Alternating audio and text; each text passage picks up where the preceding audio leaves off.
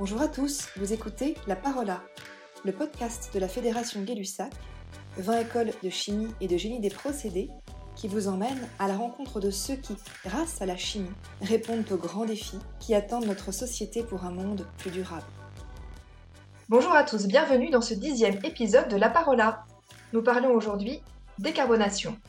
La Fédération Gay-Lussac vient d'être lauréate de l'appel à manifestation d'intérêt AMI, compétences et métiers d'avenir du plan France 2030. La Fédération Gay-Lussac n'a pas été sélectionnée seule, mais dans le cadre d'un consortium porté également par France Chimie, l'ADUT et les assemblées des chefs des départements chimie et génie chimique, génie des procédés. Décarbochime, c'est le nom de ce projet lauréat, ciblant la décarbonation des industries chimiques. Pour nous en parler, nous recevons aujourd'hui Isabelle Goss, directrice de l'ENSMAC Bordeaux INP et vice-présidente formation à la Fédération Gay-Lussac. Bonjour Isabelle. Bonjour. Et Laurent Pratt, directeur de Toulouse INP NCS7, président de la Fédération Gay-Lussac. Bonjour Laurent. Bonjour. Laurent, peut-être quelques mots sur l'origine de ce projet.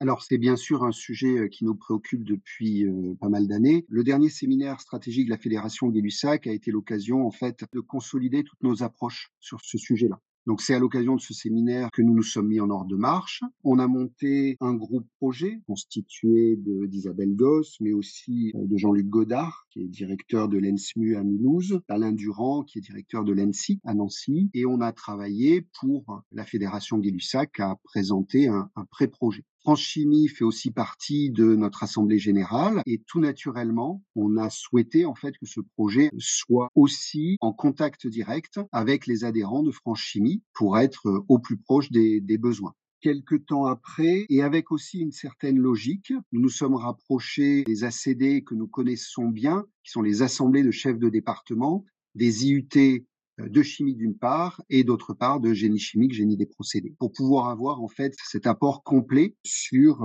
les formations depuis le bac jusqu'au bac plus 5.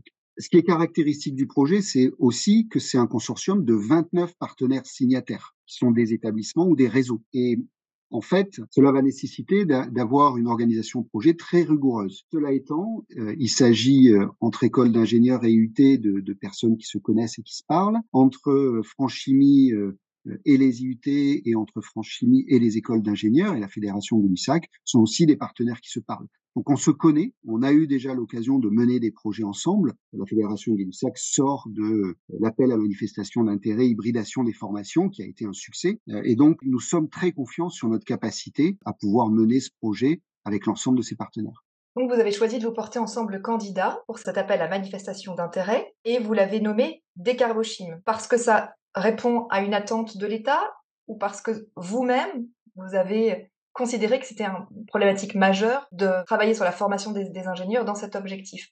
Les formations d'ingénieurs, elles sont très fortement liées aux besoins du monde socio-économique, donc des entreprises. Et on a senti ce besoin croissant. Et je pense que c'est l'une des raisons qui ont fait que bah, on, a aussi coordonné nos, efforts. Toutes les écoles ont commencé à travailler dans cette direction. Et on a eu envie de coordonner nos efforts pour être plus efficaces et pouvoir aller plus loin pour répondre à ces problématiques de décarbonation, notamment de l'industrie chimique. On est tiré par deux côtés, en fait. On est tiré par le besoin industriel et on est aussi tiré par le fait que dans, dans, nos écoles, qui sont adossées à des laboratoires de recherche, qui sont aussi en interaction avec des associations étudiantes, on travaille depuis maintenant une dizaine d'années au moins sur ces grands sujets et qui trouvent aujourd'hui leur place dans l'axe décarbonation de France 2030. C'est à la fois quelque chose qui existe chez nous depuis très longtemps, mais qui a besoin aujourd'hui d'être consolidé et surtout qu'on soit capable de porter une vision qui soit une vision commune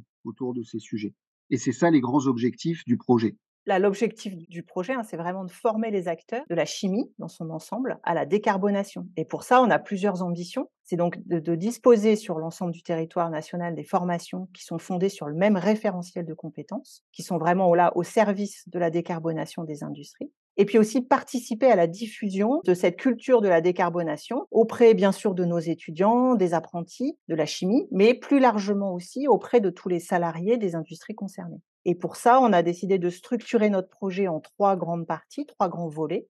Un volet vraiment sur le contenu des formations et donc monter des contenus communs autour de ces questions mais aussi un volet d'infrastructure, c'est-à-dire est-ce qu'on est capable de mailler le territoire national en fait de pilotes qui vont montrer en fait cette décarbonation? Et puis enfin, un volet diffusion et valorisation des métiers de la chimie pour diffuser au plus grand nombre toutes ces compétences et, et ces notions de décarbonation. Laurent, vous voulez préciser quelque chose, peut-être ajouter quelque chose?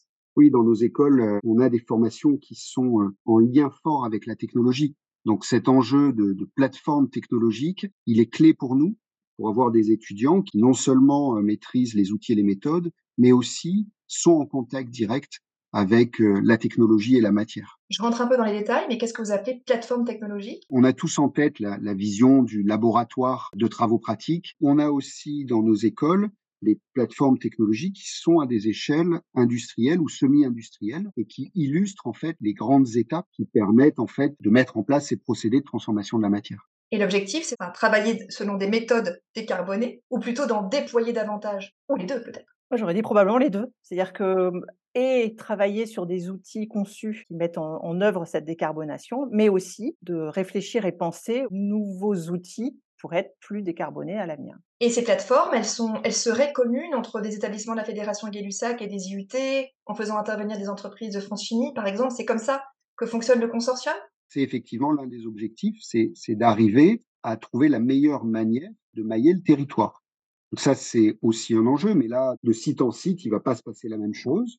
Mais on a la capacité euh, dans nos structures d'avoir cette souplesse, en fait, pour pouvoir travailler au mieux et arriver in fine, à avoir quelque chose de, cohérent qui garde toute sa cohérence à l'échelle nationale.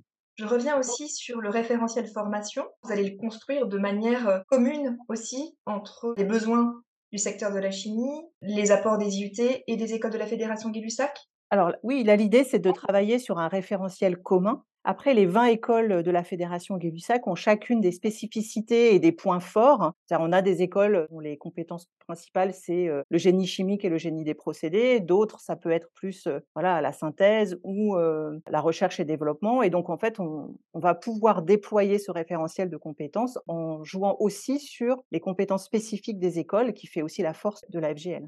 C'est un très gros projet, je crois, avec une dotation importante. Est-ce que vous pouvez nous partager, nous rappeler son, son budget et peut-être quelques grands axes de déploiement jusqu'en 2030, même si on a déjà évoqué un certain nombre de choses? C'est un projet important puisque c'est un projet qui a une enveloppe globale de 10 millions d'euros avec une dotation euh, de l'État d'environ la moitié. Cela étant, ça fait pas non plus partie des plus gros projets qui sont déployés dans le cadre de France 2030. Hein. L'État met énormément d'argent à la fois sur euh les aspects euh, recherche, mais aussi sur les aspects formation. Et les grands axes de déploiement jusqu'en 2030, est-ce que vous avez une carte? On a bien sûr bâti un déroulé du projet dans ses grandes lignes. On sait qu'il va falloir passer par une première phase qui est une phase finalement d'inventaire. On a défini les, les, grands axes qui allaient permettre la décarbonation et on a travaillé aussi sur les leviers pour permettre la mise en place effective euh, de ces grands axes.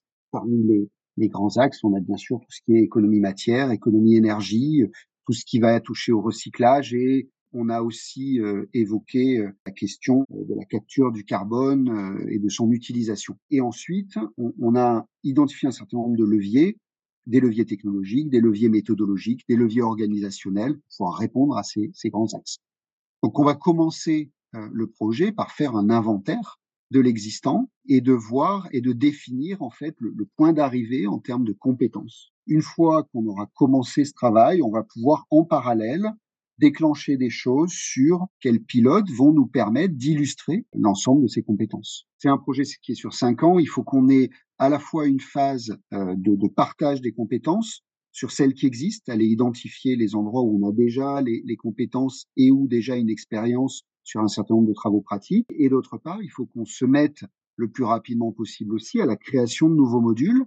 Et on aura besoin d'un input fort des partenaires industriels parce que eux connaissent aussi les cadres et actuels et futurs qui vont faire la décarbonation de ces industries à l'échelle de la France. Merci Laurent. Comment sont impliquées les écoles de la Fédération Gay-Lussac Au-delà d'un groupe de travail, quel rôle vont-elles avoir à jouer dans ce projet?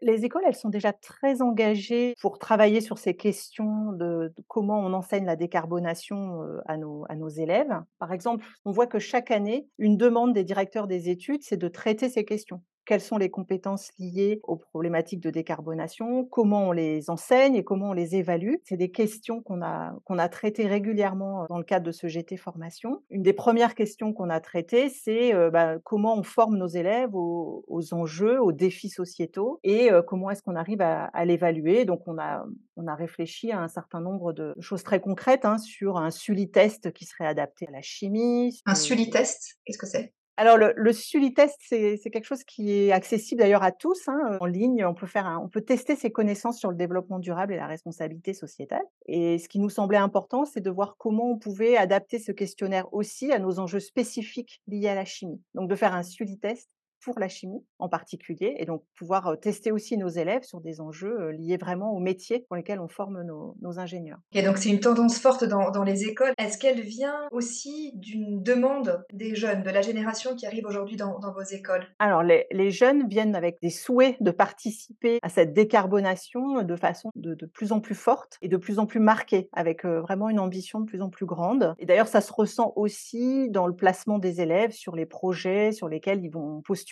à la fin, une fois qu'ils sont diplômés. Ces questions-là, ça devient des questions qui sont importantes pour eux. Et donc, c'est aussi naturel de les former et de, tenir compte de leurs envies et de leur engagement pour traiter ces questions. Laurent, peut-être que vous avez aussi des exemples d'un certain nombre de choses qui se sont mis en place dans les formations à Toulouse INPNCA 7. Je partage complètement ce que vient de dire Isabelle. Les jeunes générations sont de plus en plus présentes évidemment sur ces sujets-là. Ils se montent en association dans nos écoles. Ils ont participé aux COP étudiantes, en majorité, et les écoles de la fédération en particulier, signé les accords de Grenoble, les accords de Grenoble qui sont issus de l'une de ces COP, qui sont une forme d'engagement des écoles pour s'engager au-delà de la décarbonation, mais vers une, une société et des formations qui intègrent toute la question de ces transitions.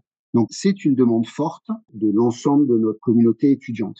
Ce qui est spécifique à nos disciplines et à notre domaine, c'est que on ne peut pas, dans nos écoles de la Fédération des LUSAC, se contenter de rester sur un niveau qui est un niveau de sensibilisation. Euh, nous faisons bien sûr euh, les fresques du climat, nous faisons bien sûr des ateliers d'automne, nous faisons toutes ces étapes de sensibilisation, mais nos élèves ingénieurs doivent aussi sortir, quand ils sortent de l'école, être parfaitement conscients du rôle qu'ils, de par la discipline, doivent jouer dans les grands enjeux et dans les décisions qui arrivent. Le secteur de la chimie, en France, c'est toujours inscrit dans des, ce qu'on a appelé des objectifs RSE, ces grandes étapes de la structuration de la réponse à ces questions euh, sociétales. Mais intrinsèquement, nos disciplines, elles sont au cœur de ces sujets-là. Transformation de la matière et la transformation de l'énergie sont bien sûr les premières qui sont questionnées quand on parle de euh, transition industrielle, quand on parle d'utilisation de, carbone euh, qui n'est plus un carbone fossile, quand on parle d'efficacité énergétique, quand on parle de recyclage. Merci beaucoup Isabelle et Laurent. Pour finir cette, euh, cette interview, cet échange, je voudrais vous poser une question. Le slogan de la Fédération Gay-Lussac depuis quelques mois, c'est Explorons le monde de demain.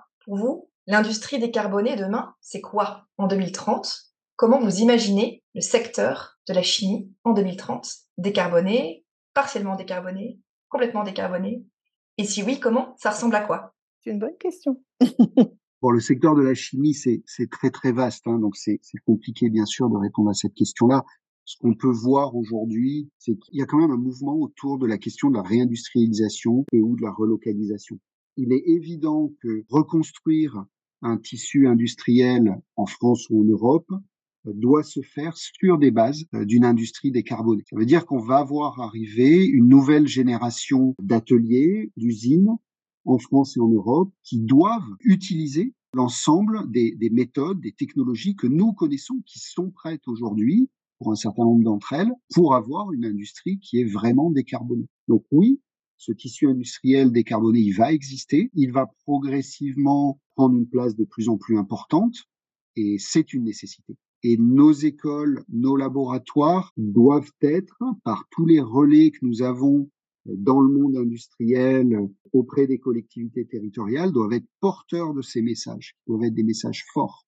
Laurent a parlé donc d'une accélération aussi des avancées autour de la décarbonation de, l'industrie chimique. En fait, cette accélération, on la perçoit aussi très fortement dans les laboratoires de recherche. Donc, Laurent en a rapidement parlé. On le voit, c'est-à-dire que là, c'est l'ensemble des acteurs, que ce soit la recherche amont, que ce soit la recherche appliquée, les formations et l'industrie, qui s'emparent de cette thématique. On ne peut être que confiant, effectivement, d'arriver à, tracer un schéma, un dessin de ce que ce sera en 2030, c'est compliqué, mais en tout cas, on, voit vraiment une prise de conscience collective globale qui est plutôt porteur d'espoir, en tout cas, sur euh, voilà, comment on va pouvoir faire évoluer euh, nos outils de production.